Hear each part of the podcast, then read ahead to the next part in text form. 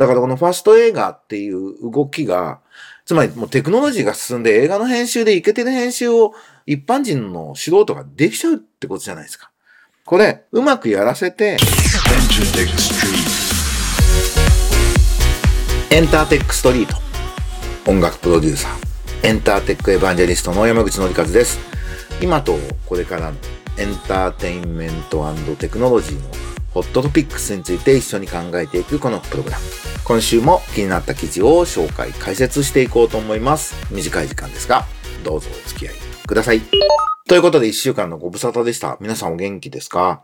えー、僕は先週はですね、関西出張3日間かな丸2日行ってまいりました。えー、大阪音楽大学の1期生向けの講義っていうのを今月に1回僕やらせてもらうことにしてるんですけど、今回はソニーミュージックのカジさんと、宇多田ヒカル生き物係などの宣伝を取り仕切っている梶さん、大阪音大客員教授もお願いしてるんですが、梶さんと二人でお話をしてきました。なかなか、えー、踏み込んだお話ができて、18歳46人になんか音楽ビジネスのリアリティを感じてもらうってことはできたかなと。まあ、相変わらず、もうやる気がすごいある子たちが集まってて非常に楽しい時間でした。えー、それから週末は音楽マーケティングブートキャンプっていうデジタルマーケティングのセミナーの、えっと、第2期の成果発表会でした。これもなかなか盛り上がったんじゃないかなと思います。僕は司会しながらだったんですが、審査員だったりゲストに業界関係者もたくさんいらしていただいてですね。審査員がもう質問ありますかって言うと質問じゃなくてその場で指導してくれたりして、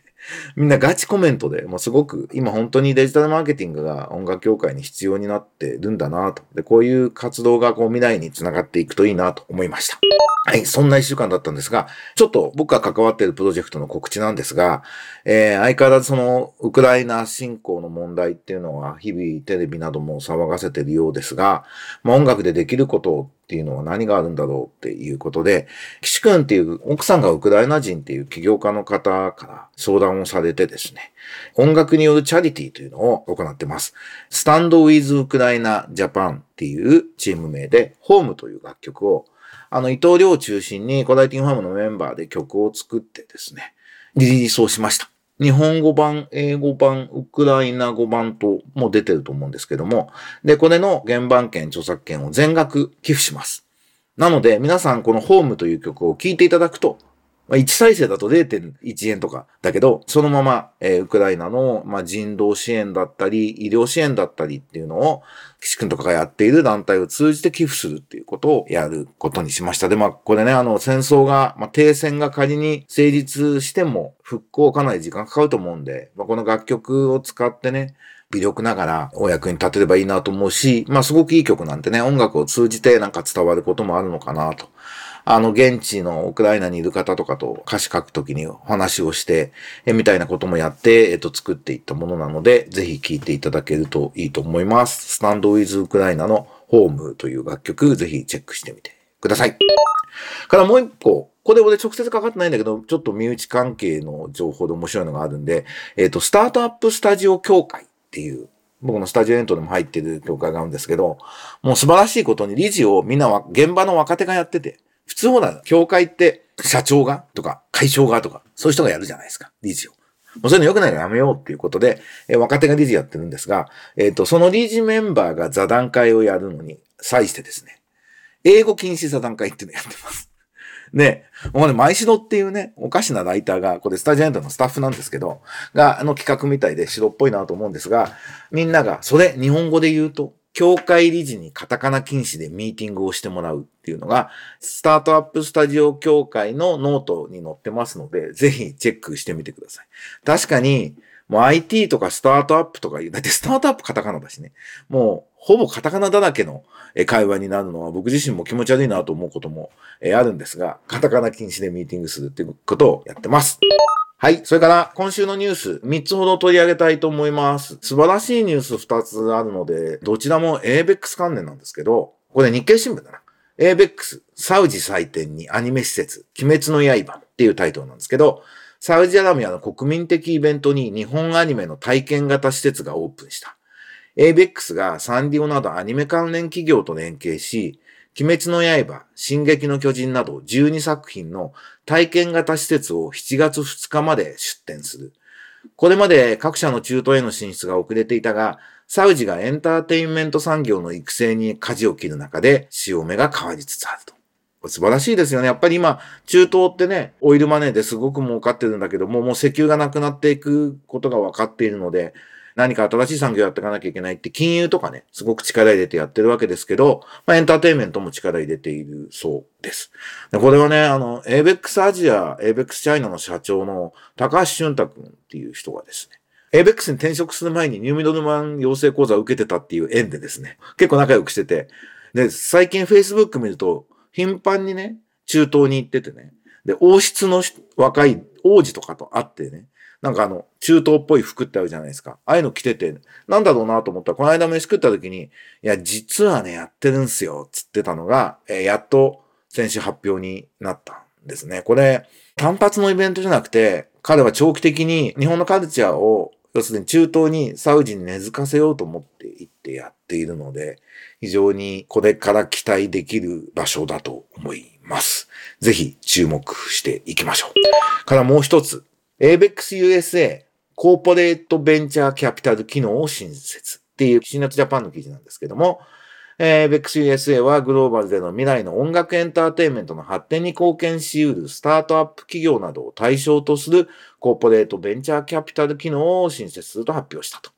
シードアーリーステージを投資とし、Web3、クリエイターズエコノミー、メタバースなどを注力領域に設定し、投資金額は6年間で30億円を予定しているっていうことなんですね。アメリカは長田くんってね、まだかなり彼は20代なんじゃないかな、がやっていて、エイベックスが契約したアメリカ人の作曲家グラミーにノミネートされたりもしてて、相変わらず頑張ってるなと思ったら、ついに本格的に、エイベックスベンチャーって、エイベックス本体でやってたところはちょっと頓挫しちゃったみたいですけども、アメリカはやっていくと。これも非常に素晴らしいなと。あの、エイベックスはね、日本では正直すごく苦戦が続いていると思うんですが、えー、アジア、中国、そして中東、アメリカとね、若いスタッフに権限以上されて、それが進んでるっていうのは本当に素晴らしいし、期待したいなと思います。なんか日本の企業の勝ちパターンになってくれるといいですよね。おっさんは何も言わずに任す。若い子頑張る。で、日本のコンテンツ力だったり、その日本のアドバンテージってまだ実は残っているので、そこを活かして海外の現地の環境と合うプロジェクトをやっていく。っていうのは非常に大事なことだと思いますので、注目していきたいと思います。えー、それからもう一つ、角川松竹 TBS ら13社、ファスト映画アップローダーに損害賠償請求訴訟。コンテンツ海外促進機構こうだっていうところが原告で、角川とか松竹で、ファスト映画っていうその映画を短く勝手に編集するっていうね、で YouTube に上げるっていうのをやっている人たちを、まあ訴えましたと。2020年の初頭ぐらいから始まったんですって、東方が著作権を持つアイアムヒーロー告白悪の経典などを含め、13社の54作品を権利者に無断で10分程度に編集し、ファスト映画を作成し、YouTube などで不当に広告収入を得ていたと。で、宮城県警が逮捕したというようなことがあるみたいですね。僕あの、この今回、この2021年だったかな、この記事を見るまでファスト映画って言葉を不覚にも知らなかったんですよ。面白い言葉だなと思うんですけど。もちろんこれしっかり裁判やって、しっかり逮捕していくみたいなことはいいことなんですけど、特にね、映画業界がまとまってこういう動きをされるのはいいことなんですけど、同時に同じぐらい重要なのは、もしかしたらそれ以上に重要なのは、このユーザーがファスト映画ってものを作って YouTube に上げたら、すごく見られてる。そういう時代になってるって変化に、映画会社がどう対応するかってことにも真摯に取り組むべきなんですよね。何が言いたいかっていうと、すごいざっくり言うと、ファスト映画をどんどん作らせて映画を宣伝させて、そのファスト映画の収益も受け取るような、まあ、エコシステム、仕組みを映画会社は早く作り始めないといけないんですよ。だそのことも同時並行でぜひ、えっと、やっていただきたいなと思います。最近ね、クランチロールってアメリカのその日本のアニメなんかいっぱい上げてる会社を結局ソニーミュージックが買収して今ソニーがクランチロールをやってますが、クランチロールも最初は違法動画が上がりまくってるサイトだったんですよね。で、あのー、僕の友人でもあるんですけど、ゴンゾーってアニメ会社の石川さんが、まあ彼は英語もバリバリだし交渉力も高いんで会いに行って、ふざけんの前で何やってんだっつって、え散々怒った上に、許諾出してやるから株よこせって株主になったんですよね。なんで、まあ、ゴンゾその後ちょっとね、経営傾いちゃったんで、残念でした。その株は手放しちゃったみたいなんですけど、あのままゴンゾが行ったのは日本語のね、クランチロードをゴンゾとソニーがやって石川さん社長だっただろうなと思うとちょっと惜しかったなと思うんですが、そんなもんなんだよ、世の中の流れっていうのは。だからこのファースト映画っていう動きが、つまりもうテクノロジーが進んで映画の編集でイケてる編集を一般人の素人ができちゃうってことじゃないですか。これ、うまくやらせて、宣伝にも使って、そっからも収益得ていくっていう風に、え、シフトチェンジしていかなくちゃいけないっていうことを、映画関係者みんなで知っていただくといいと思います。てか音楽業界も全然できてないんで、ぜひやんなきゃいけないな。それでまさに Web3 の入り口で、今 Web3 ってこうなんか高等無形なことがたくさん語られる、夢を語る場所になってますけど、ブロックチェーンでもう今すぐ技術的にはできることなんで、この辺をやっていくのは本当に大事だなと思います。えー、今週はそんな3つのニュースを取り上げました。先週言ったと思いますけど、音楽業界の紹介本を今書いてます。音楽業界のからくりがよくわかる本で、もう Amazon とかにページできてるみたいですが、えー、6月28日発売予定って書いてるんですが、まだ書いてます。で、えー、第1項はもう入稿をして、ちょっと追加のところを書いたり、図表を整理したりしていて、6月9日までに入完全入稿と言われてるんで、できるか山口頑張れっていう今状況なんですが、えー、まあ6月末ぐらいには久しぶりの11冊目の僕の本が出ると思いますので、ぜひチェックしていただきたいと思います。また来週どこまで書けたか、このポッドキャストでお話ししようと思います。えー、エンターテックストリート。エンターテックエヴァンジェリスト山口のりかずがお送りいたしましたが、いかがでしたでしょうかまた来週お会いしましょう。じゃあね、バイバイ。